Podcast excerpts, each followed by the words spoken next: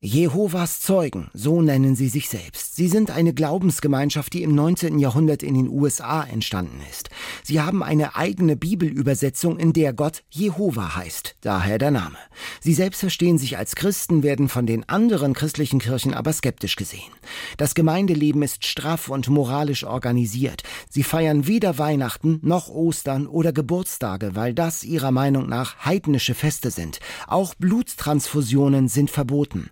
Eine offene Diskussion über Glaubensdinge ist nicht vorgesehen. Aussteiger berichten von einem erheblichen psychischen Druck, dem man in der Gemeinde ausgesetzt ist.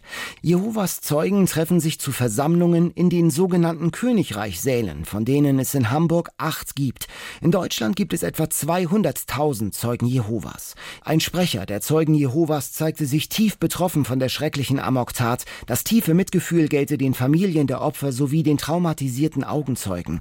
Die Seelsorge Seelsorger der örtlichen Gemeinde täten ihr Bestes, ihnen in dieser schweren Stunde Beistand zu leisten.